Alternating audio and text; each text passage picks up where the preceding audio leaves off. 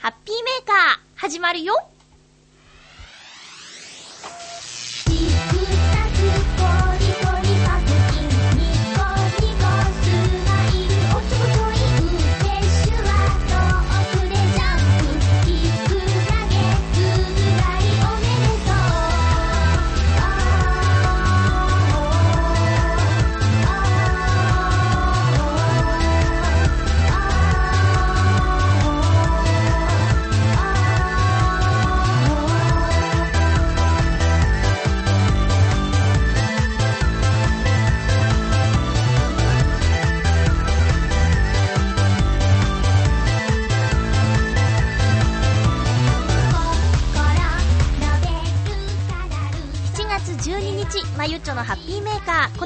は、ハッピーな時間を一緒に過ごしましょうというコンセプトのもと、チョアヘヨ .com のサポートでお届けしております。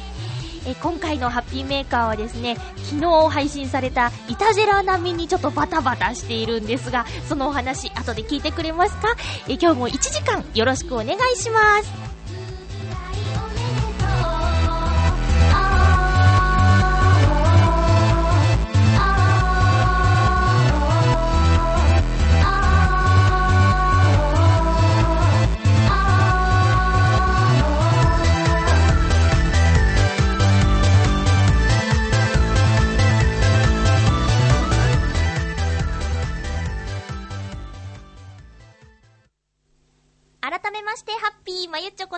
瀬まゆです。そうなんですよ。あの、ハピーメーカーの収録は何もなければ鮮度を大切にしたいと思っているまゆっちょなので、えー、配信される直前のですね、月曜日の収録を、えー、心がけているんですが、やっぱりね、何か用事があると、あの、ずらして日曜日とかね、あの、みんなには日曜日に収録しますって、えー、なんかあった時のために言ってるんですけど、あのー、今日はね、えー、これ今月曜日の今ね、10時ちょい前ぐらいなんですが、あのね、えー えー、日曜日のね、夜になって、私は夜勤に行くので夜は、寝てるんですけど、だいたい6時ぐらいから10時ぐらいまで、うん、寝てるんですけど、えー、っとね、寝てる間に、ナレーションの方の、えー、お仕事をくださる方からですね、突然で申し訳ないんですが、明日大丈夫ですかっていう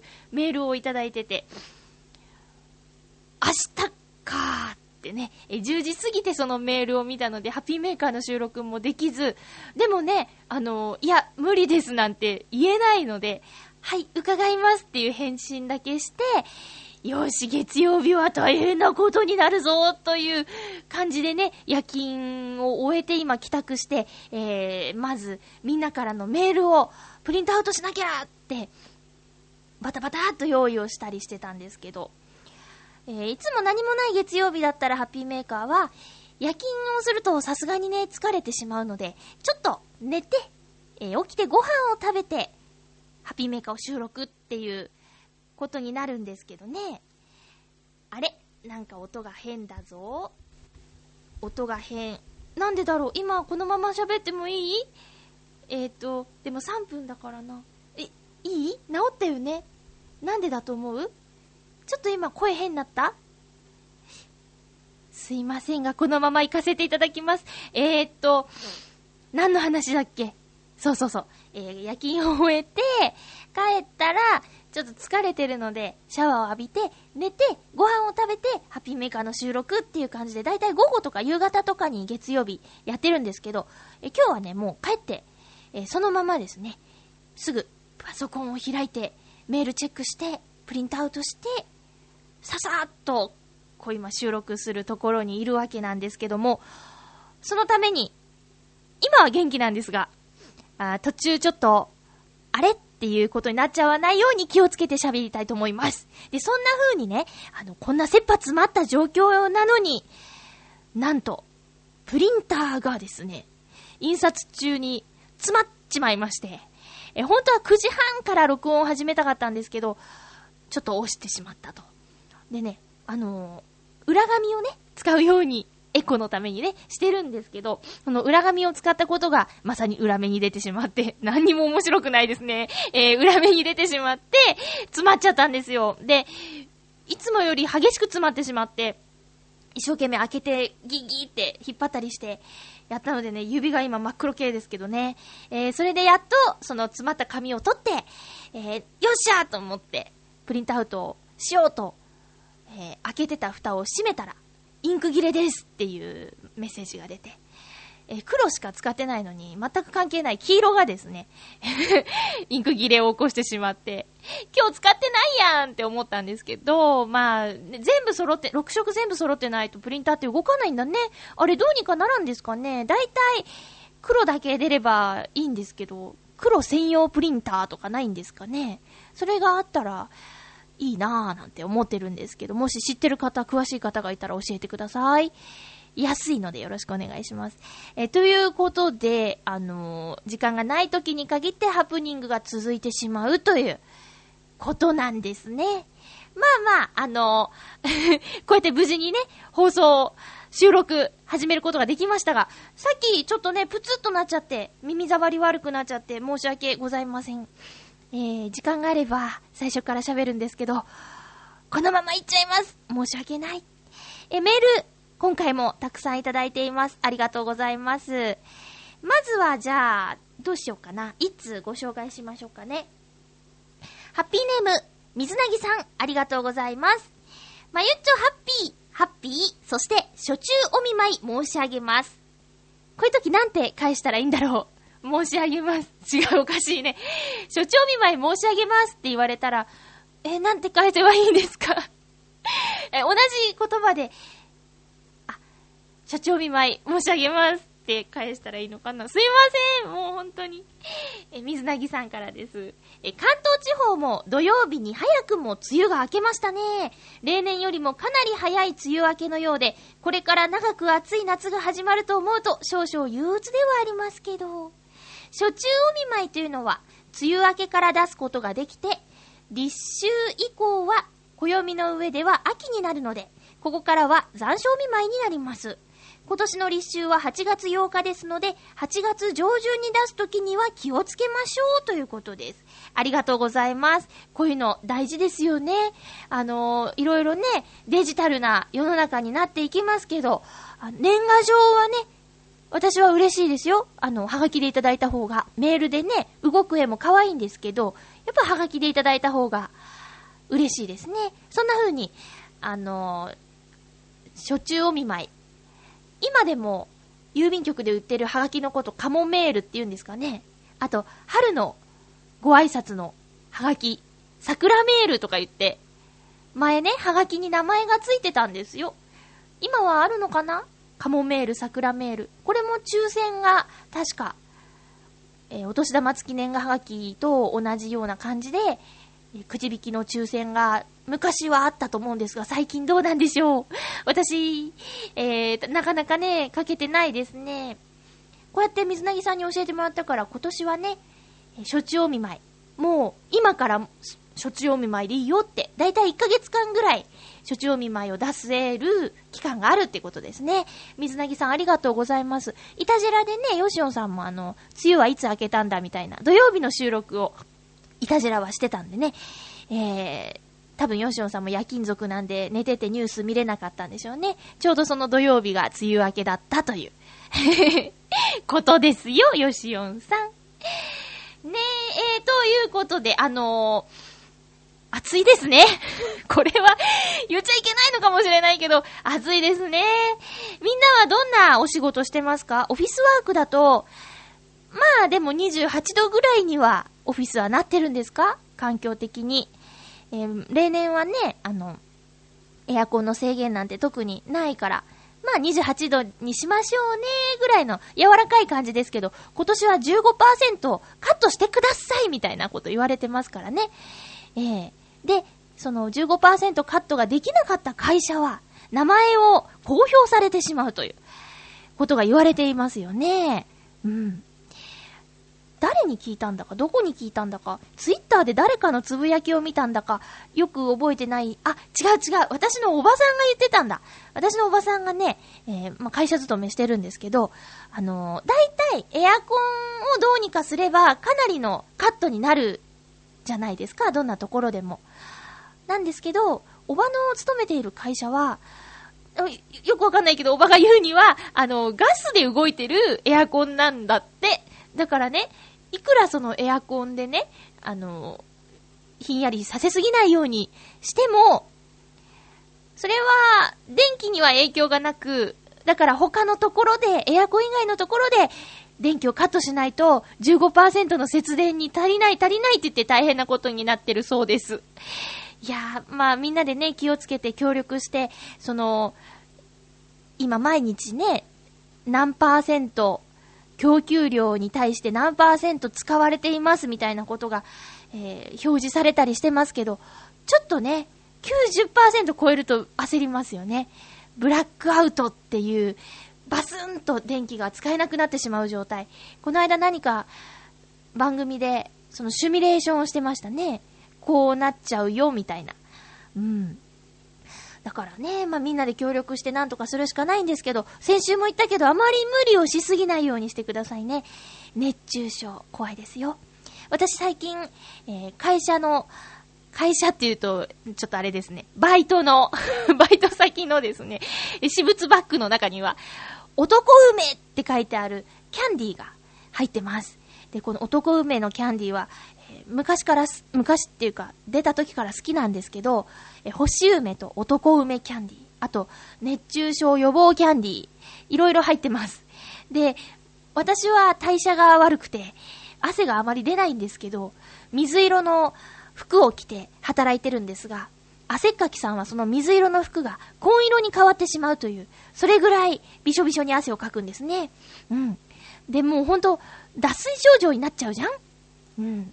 だからさ、その梅の飴をあげたり、えー、干し梅はあんま人気がないんですけど、その熱中症予防キャンディーをあげたり、最近ちょっとね、キャンディー配りでハロウィンみたいになってますけどね、えー、皆さんも本当にそういうのをね、うまく取り入れて気をつけてくださいね。部屋の中にいても熱中症になるって言うんだからね。今日のつぶやき、ツイッターにもね、書いちゃったんですけど、私たちの夜の仕事、夜勤なんですけどね。終わるのが朝の8時なんですよ。スタートは0時、夜の0時で。でもね、日の出がもう4時過ぎ、4時半にはもう明るいと。そっからはもう、どんどんお日様が元気で、えー、さんさんの太陽の中、まさに炎天下で働いているという感じなんですね。夜も、そうだなぁ。なんだろう。冬は放射冷却って言うけど、夜もね、なんていうの？溜まってた、地面に溜まってた熱が、だんだんこう、登ってきてみたいな感じで、蒸し暑いと。いや、本当にね、サウナとか、いや、サウナはもっと気合が入った暑さですけど、カラッとした。脱衣場の、すごく嫌な感じの暑さの中で働いています。私も頑丈になりました。そんな中で、7、8年働いてるんでね、ほんと頑丈ですよ。風邪をひかないですからね。たまーにしか。バカだからじゃない。うん。頑丈になったからなんですよ。みんな本当に気をつけてくださいね。え、今日はテーマがね、ひんやりスイーツということで、これを聞いたら何か、みんながメールでくれた、そのスイーツを食べたくなるかもしれないですね。今日も1時間、よろしくお願いします。さっきも言った気がするけど。じゃあ行きましょう。ハッピートークハッピートークのコーナー。今日のテーマはひんやりスイーツ。まずは、えーっと、ハッピーネーム旅人さんありがとうございます。まゆちょさん、ハッピー、ハッピー。ひんやりスイーツといえば、こんな話があったな私が真っ先に思いついたのは、白熊です。これは鹿児島のかき氷で、氷は練乳味で、中にみかんやパインなどのフルーツが入った白物で、水曜どうでしょうでも2、3回取り上げられました。知ってる、対決列島だっけ？あれ大好きなんですよね。えー、私も今から4年前に九州鹿児島へ鉄道旅行に行った時でも、鹿児島に着いてすぐさま白熊を買いに売店へ走ったほどでした。っていうか、鹿児島へ行くにあたっての目的の一つだったりしたんですよ。大きさは店舗サイズとミニサイズの2種類あるのだが、いずれもかなりの量で、店舗サイズは 750ml、ミニサイズでも 330ml と完食するにも一苦労である。私でも完食するのに30分くらいかかったが、それだけかかる本当の理由は、あまりにも硬いため、おさじがなかなか通らないからです。でも最近は店舗サイズほど大きくはないにしろ、コンビニでも簡単に白熊が購入できるそうで、でもインパクトは本家にはかなうまい。また鹿児島へ行って食べたいものであるということです。ありがとうございます。私も本家のはね、えー、実際に見たこともないし食べたこともないんですけど、コンビニで、そのちょうど水曜どうでしょうの対決列島を見た、しばらく後にコンビニで白熊売ってて、大興奮で食べて、私練乳大好きなので、美味しいなぁと思って大好きになりました。うん。そう、フルーツが中に入ってるのもいいんですよね。冷凍みかん的なみかん。あと、冷凍パインっていうのもあるし、歯応えも、その練乳のかき氷とフルーツのシャリシャリっとした感じが美味しいんですよ。これは、今番組を聞いてるリスナーさんで、なんだこれって気になってたけど食べたことないっていう人は、ぜひ、お試しください。白熊。うん。旅人さん、私も大好きですよ。ありがとうございます。続きまして、あ、そう、水曜どうでしょう対決列島っていうシリーズがあってね、まだ多分 DVD とかになってないと思うんですけど、このシリーズめっちゃ面白いから もしやってるのを見つけたら見てください。ただね、安田さんが何度か牛乳をビューっとやっちゃうのでね、そこはちょっとお食事中には見ない方がいいかもしれないですけどね、美味しそうなものいっぱい出てくるし、楽しそうだなと思って水曜どうでしょうの旅を見ています。どうもありがとうございます。さて続きまして、うーん、ハッピーネーム、2810-283ありがとうございます。まゆちょハッピー、ハッピー。私のおすすめのひんやりスイーツは赤福氷です。お？これは抹茶蜜のかかった氷の中に私のふるさと三重県伊勢市の名物赤福が入っているものです。昭和36年に伊勢の近くの海水浴場である二見浦でいいのかな？関数字の2、えー、見学の見るに、浦安の裏、二見浦ですか？で、海水浴のお客様にと考案したのが始まりだそうで、夏季限定の商品です。伊勢に行かないと食べられないのがなんですが、もし行かれた折には、ぜひ、美味しいですよ、ということです。ありがとうございます。赤福ってあの、あんこのいっぱい乗ったお餅の赤福ですかね？おお、氷に乗せたの？あんこ足す氷もちょっと気になるけど、食べたことないもん、そういうの。えー、気になりますね。ありがとうございます。こう、ち、地域限定の、しかも夏季限定の、特別な感じがひしひしと伝わってきます。281028さん、ありがとうございました。続きまして、水なぎさん、ありがとうございます。ハッピートークにもいただいています。まゆちょハッピー、ハッピー。さて今週のお題、ひんやりスイーツですが、私が一番おすすめなのは、フルーツのカップゼリーを凍らせて食べる方法。おー、これはいいですね。私はよく夕張メロンゼリーでやることが多いのですが、もちろん冷やしただけでも美味しいですけど、冷凍庫で凍らせて食べると、シャーベットのようでもあり、溶けてくるとゼリーのようでもあって、涼しい上に食感の変化も楽しめるのでおすすめですよ。夕張メロン、夕張メロンゼリーでなくても、いろんなゼリーで楽しめると思うのでお試しあれ。それでは、ということです。ありがとうございます。夕張メロンゼリー好き カップのね、おっきなサイズもあるし、あと、ピュルッと食べられるちっちゃい、クリープぐらいの、ガムシロップぐらいの大きさのもあるしね。すごい美味しいですよね。それを凍らせて、シャーベットみたいでもあり、そっか、口に入れると、その、シャリシャリが溶けて、ゼリーの食感が残るもんね。これいいですね。で、夕張メロンゼリーじゃなくても、あるよ。やってみればいいんじゃないってことで。はぁ、私ゼリー好きなんですよ。あの、どっさりフルーツシリーズとか、結構好きで、スーパーで買いますね。128円ぐらいで売ってるんですけど、コンビニだと158円ぐらいになるかな。まあ、そうですね。みかんいっぱいゼリーみたいな。みかんがいっぱい入ってたり、あと、よく食べるのは桃かな。あとは、うーん、私ね、加工したリンゴが苦手なんで、フルーツミックスとかは避けてますね。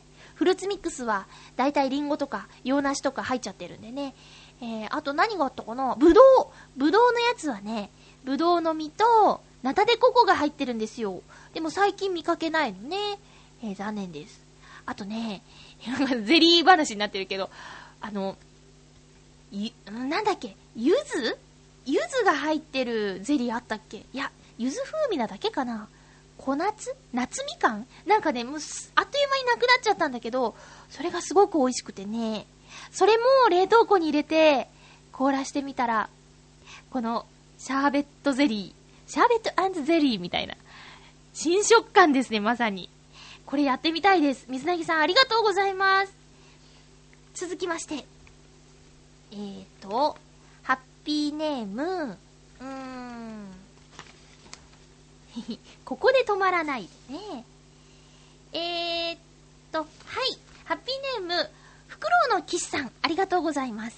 まゆちょさん、皆様、ハッピー、ハッピー。今週のテーマ、ひんやりスイーツについて、私にとってこのテーマは一日中でも話していられるテーマなので、かえって難しいですね。そうですよね。とりあえず、深く考えずに思いつくものをあげてみます。まずはやはりソフトクリーム、そしてアイスクリーム。ちなみにまゆちょさんは、この二つの違いがわかりますか？お答え書いてない えー、えー、っと、ソフトクリームとアイスクリームの違い？ソフトクリームはソフトなんですよ。柔らかいんです。アイスクリームは、ソフトクリームより硬いんですよ。えー、ごめんなさい、わかりません。ちゃんと説明できない。でもこういうの好き。あの、何と何、違いは何みたいな。えっ、ー、と、しるしるみしるでね、たまに、たまにだ、たまにやってますよね、こういうの。えっとね、なんだっけ。追跡と、うん、尾行の違いは、とか、いうの、やってたり。ベランダと、テラスの違いは、とか。あ、テラスだっけ？うん、そうそう。あ、じゃ、ベランダとバルコニーの違いはとか、そういうのをね、あの、しるしるみしるっていうテレビで、やってたりするんですよ。面白いですよね。で、ちょっと脱線しちゃいますけど、しるしるみしるでこの間ね、トイレットペーパーを何センチぐらい使います、使えばいいの？って、使うのが正解なの？みたいな質問が番組宛てに届いてて、えー、100人だか200人だかに実際にトイレでどうやって、えー、トイレットペーパーを使ってますかみたいなアンケート調査を行ってね、その結果ね、だいたいみんな2メートル以内、うん、平均で2メートル以内が多かったんですよ。で、私の勤めてる、うん、バイト先のね、従業員用のトイレ、ここにね、張り紙が貼ってあるんですよ。トイレのドアの、まあ、閉めたら、座ったら目の前に見えるところらへんに、トイレットペーパーは2メートル以内で使ってくださいって、そういえば書いてあったと思って。だからね、私の勤めてる場所は、しるしるみしるより先にその答えを知っていたんだと思って感動したんです。それだけ いや、えっ、ー、と、ソフトクリームとアイスクリームの違い、リスナーさんわかりますか？また面白い質問投げかけてきますね。えー、その答えはここには書いてないので、多分自分で調べてねってことだと思うんですけど。続きです。袋のキスさんからの、えー、メールの続きです。ちなみに、あ、ちゃう、さて、それから私はフルーツが一番好きですが、チョコレートなども美味しい各種のパフェ、クリームあんみつ、わらび餅、冷やした桃に、スイカに、メロンにぶどうに梨、スーパーで売っているのではない、取ってきた大粒で甘いブルーベリーをよく冷やして、プレーンヨーグルトに目いっぱい放り込んだもの。その時の気分で選んだ果物や缶詰のフルーツをたくさん入れて、大きなボウルで作り、満足するまで食べるゼリー。適当な量のバニラアイスとバナナと牛乳をミキサーで混ぜて作る冷たい飲み物。水羊羹やかき氷もいいですね。簡単に思いつくのはこんなところですが、きっと後で別のものを思い出して、これを忘れてたと思うことでしょう。夏場は魅力的な甘いものが溢れています。まあ冬場でも同じようなことを言うと思いますが、笑い。それでは、ということです。たくさん出していただいたありがとうございます。このブルーベリー、ブルーベリー狩りに行ったことがあるんですよ。バス旅行のコースにあったんですけど、そうなの、売ってるのよりね、でっかいんですよね。そのブルーベリーをね、こう、一緒に行った人の鼻の穴とかに入れて遊んだりもしましたけど、ヨーグルトに山盛りに入れて、えーと、食べるいいですね。すっごいまた食べてみたくなりました。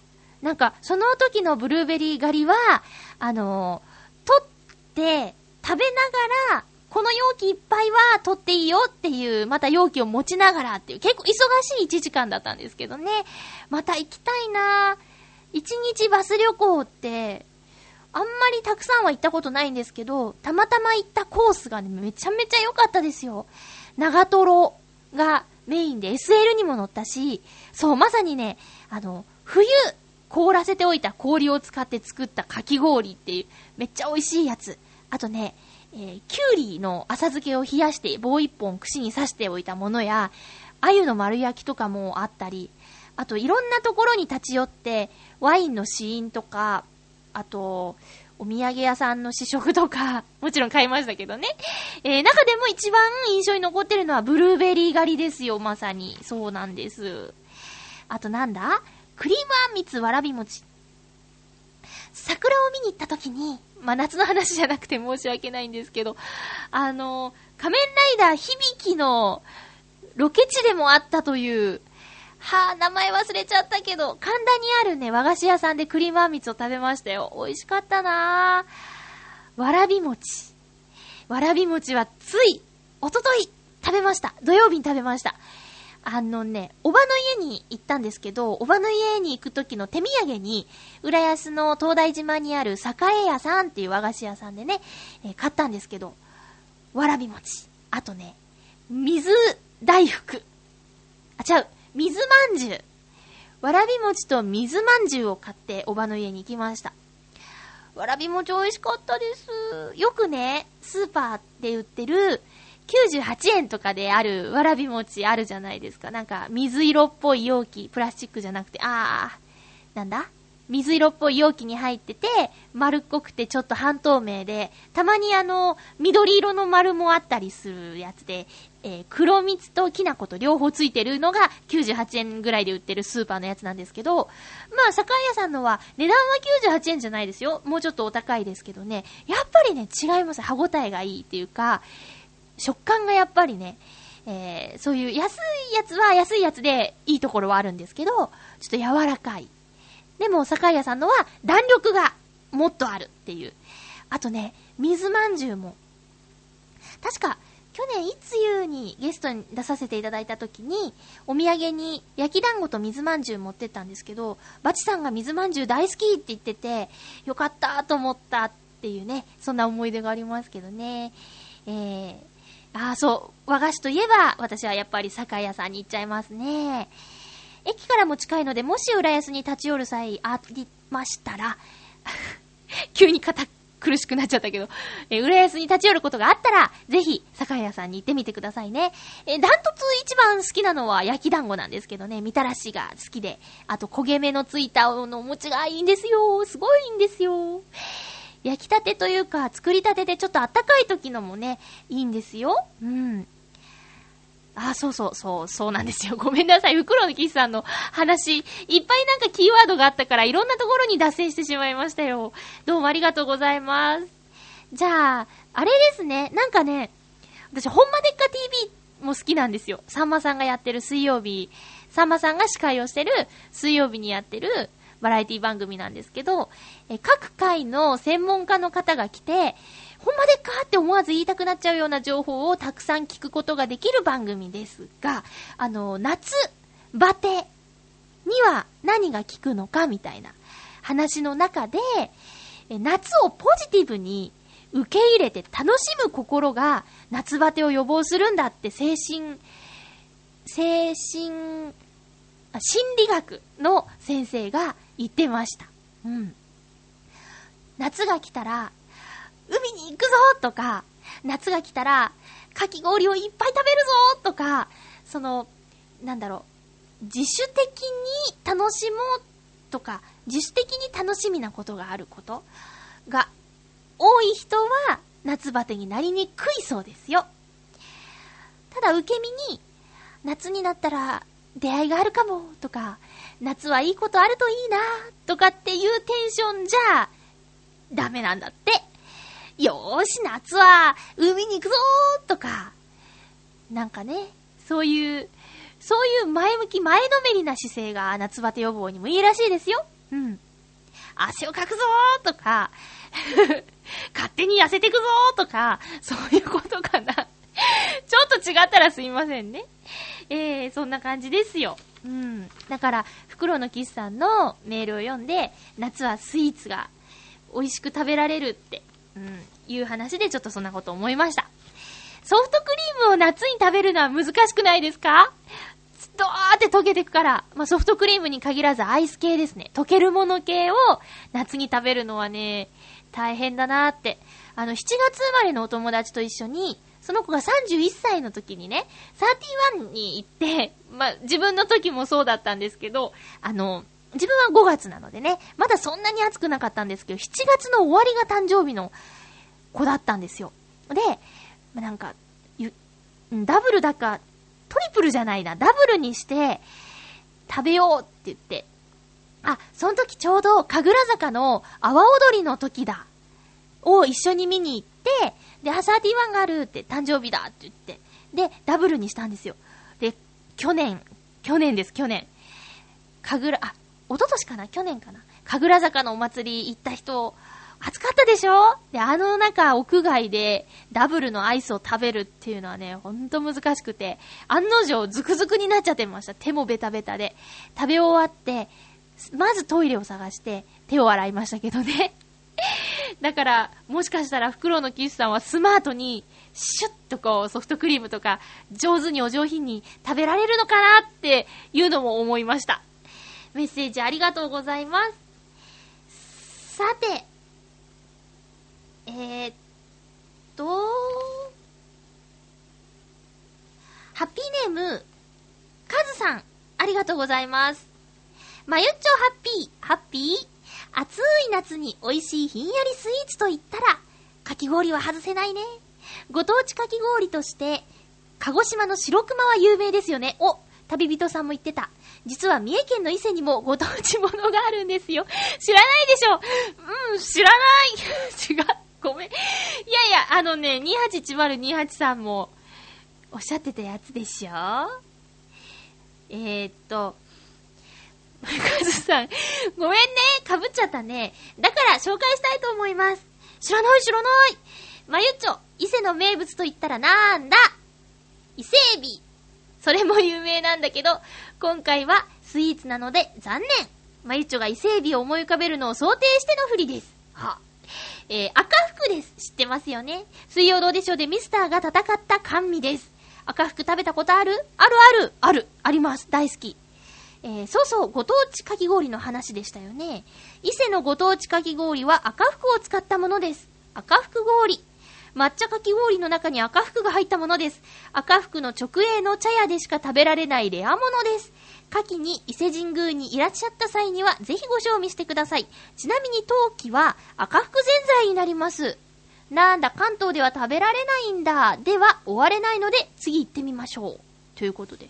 カズさん、えー、281028さんの、えー、出身地である三重の、うん、伊勢の名物ということでね、2票入りましたけど、すっごい食べたいです。えー、次はですね、名古屋発のアンティークのとろ生ドーナツって知ってますか？知らない。揚げでも焼きでもない冷たいドーナツ。ああ違う。違う違う違う。なんでもない。私の知ってるのは生ドーナツ。とろ生ドーナツ、生ドーナツっていうの食べたことあるな。えー、冷たいドーナツ。今年、このとろ生ドーナツにホワイトチョコをコーティングして凍らせた、コクトロドーナツアイスというのが登場しました。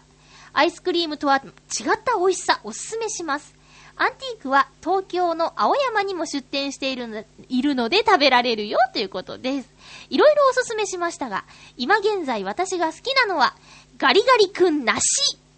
梨好きも納得の一品です。ソーダ味に次いで2番人気だそうです。そうなんだ。仕事帰りにコンビニに寄ってほぼ毎日食べています。家の冷凍庫にはストック済みさ結局一番のおすすめは100円でお釣りが来る庶民的なガリガリ君梨となりました。ということで、カズさんありがとうございます。梨味のガリガリ君食べたことあるけど、まさか2番人気とは。私結構好きなのはブドウ味ですね。うん。ぶどう味のね、ガリガリ君はちょっと懐かしい味がするんですよ。え岡山の地元、実家でね、生協さん入ってたんです。で、夏になると箱でアルミパウチに入ったぶどうジュース買ってくれるんですよ。で、そのぶどうジュースを、その、そのまま飲んでもいいんですけど、いただき方としておすすめされているのが冷凍庫で凍らしてくださいっていうのもあって、うちは凍らせて食べてたんですけどね。えー、ピューッとこう、アルミの袋を横一線にビューッと開けて、ずるずるっと出しながらカシカシって食べていくんですよね。一番下の方は分厚いのでなかなか食べるのが難しいんですけど、ある時から縦にして食べることをひらめいて、いちょっと物がないと伝わりにくいかもしれないんですけど、そのブドウのジュースの味にガリガリ君のブドウ味がそっくりなんです。もしかしたらグレープ味って書いてあるかもしれないですね。えー、ガリガリ君、美味しいですよね。最初と最後の、あの、なん、なんだろう。アイス、ん？えー、っと、ひょ、氷みたいなとこ、じゃじゃじゃじゃじゃ、かき氷みたいじゃない周りのところの塊が、う、一番上と一番下に溜まってるんですけど、そこが好きです。私の好きなアイスは、あの、チョコレートのアイスです。ちょ、な、なんて書いてあるっけ？チョコレートって書いてあるんだっけ？えこれローソンでよく見かけるんですけど、6これも60円ぐらいで、このさっき言ったガリガリ君の一番上と一番下のような食感のままのチョコレートがガツンと一本あるっていうね。それが大好きですね。うん。そう。そうなんです。食べたいすんごいアイス食べたくなっちゃった。コクトロドーナツアイス。青山か、おしゃれな街ですね。なかなか行かないというか、めったに行かないというか、ほとんど行かないですよ。ちょっとアンティーク、目当てに、青山に行っちゃおうかしら。何の用ですかっていう目で見られそうですけどね。えーと、コクトロドーナツアイス、ありがとうございます。そして赤福氷。これはもうほんと食べないとね。続きまして、ハッピーネーム、コージアットワークさん、ありがとうございます。まゆっちょハッピー、ハッピー？私の好きなひんやりデザート。水羊羹、アイスクリームなどはもちろんですが、子供の頃からの定番は、冷蔵庫で冷やしたカステラと冷たい牛乳です。へー。ひんやりしているけれどお腹が冷えるほどでもなく、3時のおやつにちょうどいいくらいのボリュームでなかなかのおすすめ。ちなみに私の実家では、冷やして食べるカステラは、大阪の銀荘というメーカーのものに決まっていましたが、多分どこのカステラでも美味しいと思います。まゆちょも、もしまだ試したことがないようなら、冷やしたカステラと牛乳のセット、ぜひお試しください。では、ということです。ありがとうございます。カステラ冷やして食べたことないない。ないです。へえ。あ、私ね、牛乳飲めないんですよ。牛乳飲むとお腹痛くなっちゃうんです。だから、もし飲むとしたら、何の予定もない日に、思い切って飲むっていうね、え感じなんですけど。あの、カフェオレでもお腹を壊してしまうんですよね。なんだろう。うん。でもちょっと試してみたい。このカステラと牛乳。何にも予定のない日に挑戦してみたいと思います。コージャットワークさん、ありがとうございます。さあ、皆さんからのメッセージ紹介してきましたが、私がこの中で、今日いただいたメッセージの中で、ダントツ気になるのは赤福氷です。281028さんとカズさん、二人とも書いてくれましたね。えもちろん、今日のこの二人のメッセージがあるまでは知らないものでしたよ。リスナーさんの中でご存知の方、または食べたことがある方、ぜひ、どんなだったか感想を教えてくださいね。皆さんメッセージありがとうございました。今日は曲を流そうと思ったけど、なしでいけそうです。っていうか、え、流してよって感じ？どうしようかな。うん、やだ。やめます。流しません。えーと、ふつおたとかいろいろいただいてるのでご紹介したいと思います。ハッピーネーム、フクロウのキスさん、ありがとうございます。まゆっちょさん、皆様、ハッピー、ハッピー？いつもは放送時間帯に用事があるので見られない、改札千葉茨城行きですが、7月9日放送分は、用事がなかったので見ることができました。見てくれたんですね。ありがとうございます。耳慣れた BGM が随所に使われていて、どういうわけだか初めて見た番組という気分にはなりませんでした、笑い。ラジオのおしゃべりとは雰囲気も変わりますが、こちらの方も良かったと思いますよ。ありがとうございます。えー、改札千葉茨城行きという番組、JCOM 関東の方で放送しているんですが、この番組のナレーションを担当しています、まゆっちょです。えー、この番組、えー、っと、JCOM の番組では、ジェイコブ浦安放送エリアで、ホームタウン浦安という、洋一郎さんがね、え出演している番組のナレーションを、えー、やっていたんですけどもね、えー、このホームタウン浦安が終わって、今はぐるっと浦安という番組になってます。このぐるっと浦安は、千葉県の j イコムエリアで、えー、見ることができます。で、今回のこの、改札千葉茨城行きは、関東の j イコムエリアで見られるということで、あの、神奈川県とか、東京都とかの j イコム加入者の方も見ることができるんですよ。そんな中で、袋のキスさん、見てくれたんですね。ありがとうございます。7月9日放送分ということは、木更津特集ですよね。えー、木更津。今回のね、改札は、本当に食べてみたいものだらけでしたよ。木更津行ったことありますか？アクアラインがあるから都内の方もね、ひょいっと、えー、行けちゃう。だいたいその40分ぐらいで、あ、すみません。銀座から40分ぐらいで、えー、木更津の、えっと、スパ三日月竜宮城にね、えー、行けるそうなんですけど、私は、えっ、ー、と、アクアラインを通ったことがないです。木更津行きたい木更津に行って、生き生きてっていうところで食事したい。なんとか水産のあの、でっかい牡蠣を食べたいっす。すんごい美味しそうだったよ。そうなんです。あ、見てくださってありがとうございます。もしまだ見てない方はぜひ見てくださいね。えっと、大体ですね、大体というか、毎週土曜日の夜9時から放送なんですけど、えっと、多分再放送もしてると思うので、ぜひ見てみてください。えー、来週はね、あ、言っていいのかな？いや、あ、でも予告で言ってたからいいのか。えー、群馬の高崎へ行くとか、行かないとか、いや、行くとか。うん、毎週ね、あの、江戸紫という芸人さんが、えー、進行してるんですけど、加えて、毎週女の子が入れ替わりで登場します。これもね、あの、見どころですよ。女の子で、女の子とデートしてるのかなって思えるようなシーンもあったりしてね。うん。そこはちょっと多分サービスタイムだと思うんですけどね。えー、面白いのでぜひ見てください。えー、っと、なんだっけ。あ、そうそう。木更津行きたいっていうことでね。あ、違う違う。違う違う。メッセージを紹介します。えー、っと、ハッピーネーム、コージアトワークさんから2通、先週の内容についてもいただいてます。まゆっちょハッピー、ハッピー？ビッグカメラもヨドバシカメラももともとはカメラ専門の量販店で、家電量販店ではありませんでした。確かヨドバシカメラが先に家電量販を始めて、すぐにビッグカメラが追随、追従したのではないかと思います。両社とも昔は新品のカメラを安く売るため、わざわざ傷をつけ、訳あり商品にしてまで売ったという話を聞いたことがあります。え？どういうこと？新品に傷をつけて訳あり商品にして売った傷ついたカメラって売れるんですかね？新品にわざと傷つけちゃうの？不思議ですね。えー、カメラ専門店当時からビッグカメラとヨドバシカメラのどちらが好きかで派閥があったようですが、現在もそれは続いているようです。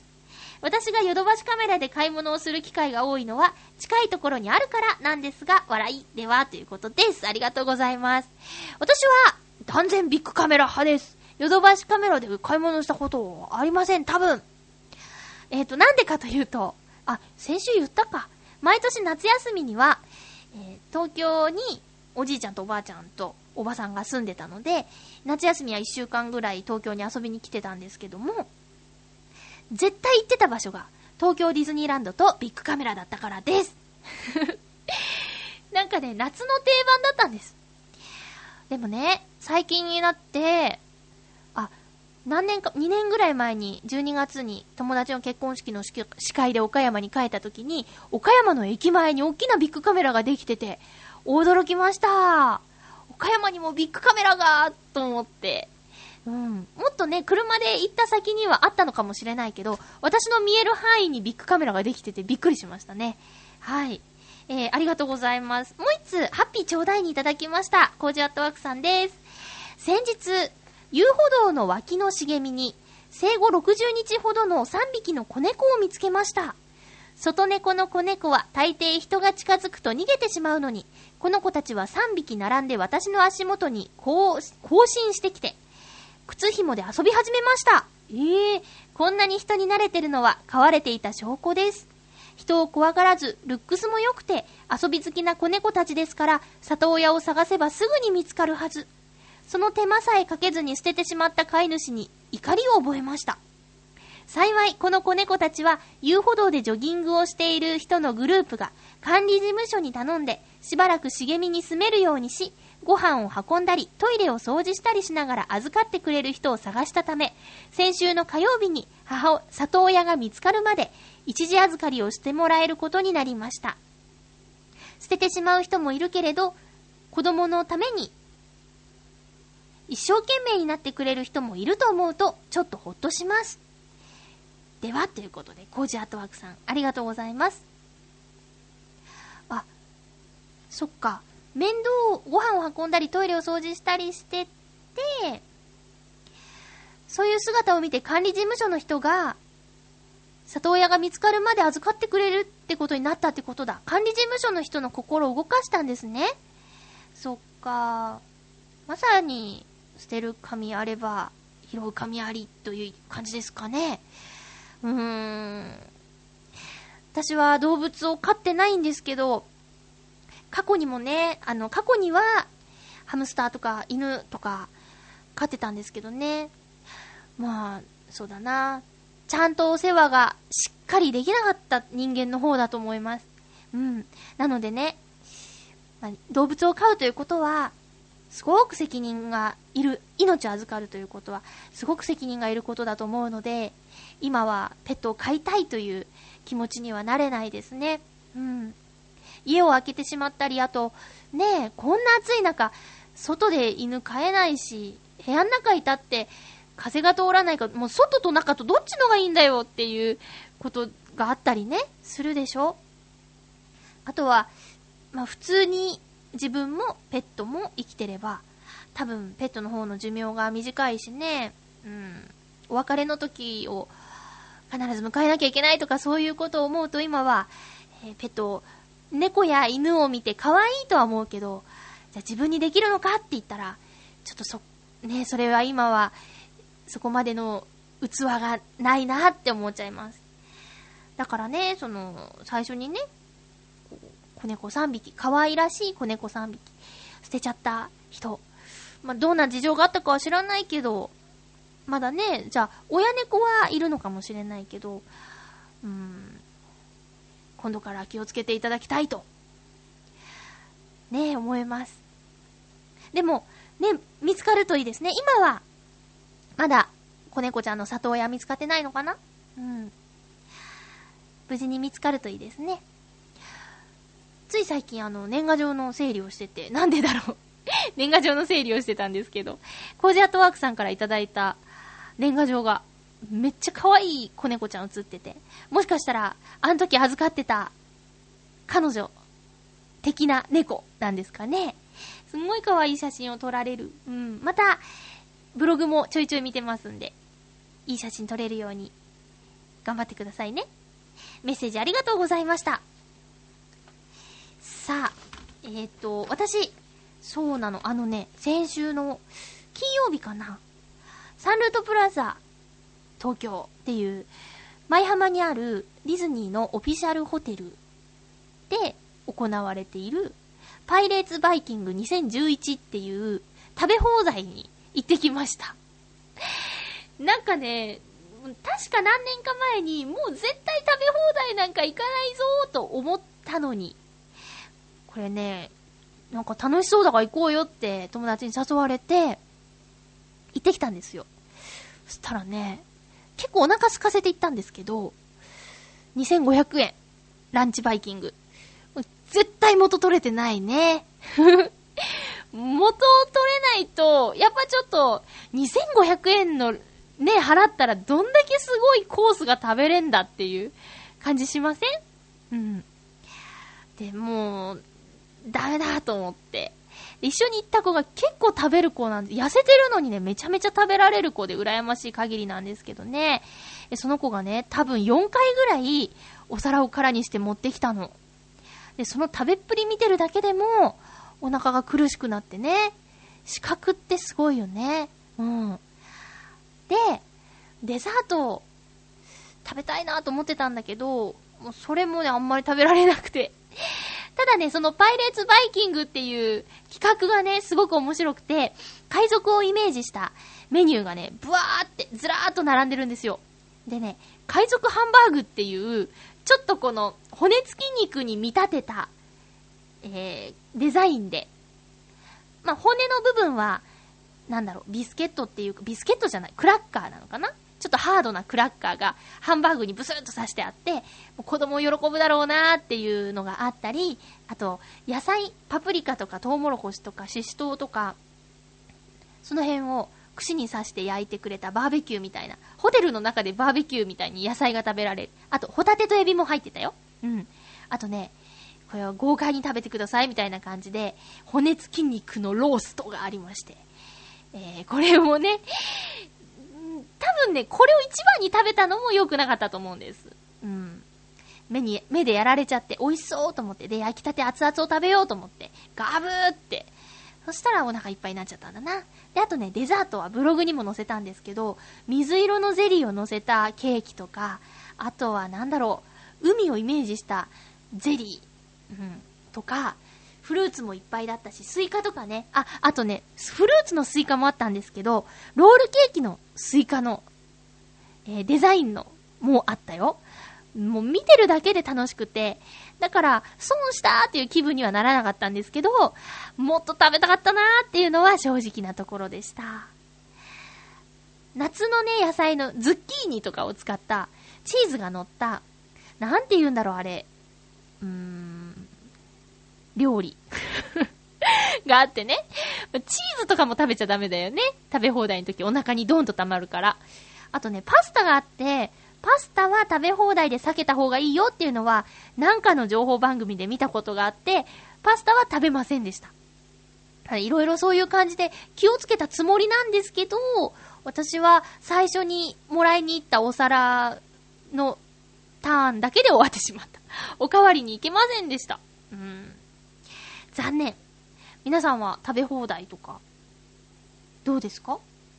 楽しめますか？うん。笑いのお姉さんはね、あのー、ブログというか、ミクシーの方にね、記事を書いたんですけど、そこにね、あの、私は元を取りすぎるのでいけませんって いうコメントを残してくれて 面白いなぁと思って。うん。そんな感じです。はい。次回の予告します。もうこんな時間なんですね。すいません。あ、でもね、全然喋ってて、バテたりはしなかった。ちょっとね、口が、あの、回らなくなったりはしてましたけどね。えっ、ー、と、次回は、7月19日の放送。えっ、ー、と、17日日曜日に収録する予定です。予定です。メッセージはお早めにお願いします。夏全然関係ないんですけど、私が最近ハマっているドラマ、鈴木先生に出てくる、タルコ先生の担当教科、家庭科。家庭科っていうの、ありましたよね、授業で。あの、小学校はない？ある？小学校、中学校。高校はないか。ちょっとハッピーメーカーの、リスナーさんは女性もいるかもしれないけど、ハピラーさん、メールをくださる、参加してくれてる方は、男性が多いので、そんな皆さんに、家庭科の授業の思い出を送っていただけたらいいなと思います。多分、授業でやるまで、ボタン付けとか、その、なんだろう、割烹着とかエプロンみたいなの作りませんでしたか？そういうのって初めてだったんだと思うんですよ。で、えー、そういう裁縫系もだし、調理実習もそうだし、調理実習で女子がテキパキ引っ張っていく姿に感動したな、みたいなエピソードがあったら面白いと思うし、あと、家庭科の先生ってどんな先生でした？柔らかいポワポワしたような先生とか、もうビシバシ、こらみたいな厳しい先生とか、なんかそういう家庭科の授業にまつわるお話を送っていただけると嬉しいです。よろしくお願いします。夏も何も関係ない。ただ私が見ているドラマに影響されてのテーマですけどね。鈴木先生面白いですね。私第2話にめちゃめちゃ共感しちゃったんですよ。見たことある人いますか？あのー、もうね、一回、テレ朝？テレ東？テレ東？かな？で、ドラマは、あの、ちゃんと最終回まで終わってるんですけど、もう早速 BS の方で再放送してるんです。で、その第2話がこの間の土曜日に放送されたんですけど、この回では、あの、家で厳しくしつけをされてる男の子が、えしつけをされてないというか、マナーが悪い子を見て、ちょっと嫌がらせをしちゃうみたいな話なんですけどね。えー、ざっくり言うと。その、うちもね、すごく、マナー厳しかったから、その、まあ、箸をね、右左持つ方向が違うのは諦めたみたいなんですけど、私が頑固だったから。左利きなんだから、せめて、他のことは、ちゃんとしなさいみたいな感じで教えられましたかね。なんか左で持つのはじゃあいいけど、しっかり、ちゃんとした箸の持ち方で持ってね、とか、あと、そうだな、肘をついて食べま、食べちゃダメです、とか、えー、食べるとき、くちゃくちゃ音をさせて食べちゃダメですとか、器には手を添えてとか、あの、お椀のね、下を持ってとか、なんかそういう細かいことまで、がっつり言われて育ったので、その第2話のエピソードにはすごい共感しちゃいましたよ。えー、そんなこんなで、お送りしてきました、ハッピーメーカー。あ、次回の予告したよね。えー、次回の、えー、放送もメッセージたくさん送ってくださいね。お相手は、まゆっちょこと、天瀬まゆでした。暑さに負けるな、頑張ろう。ハッピー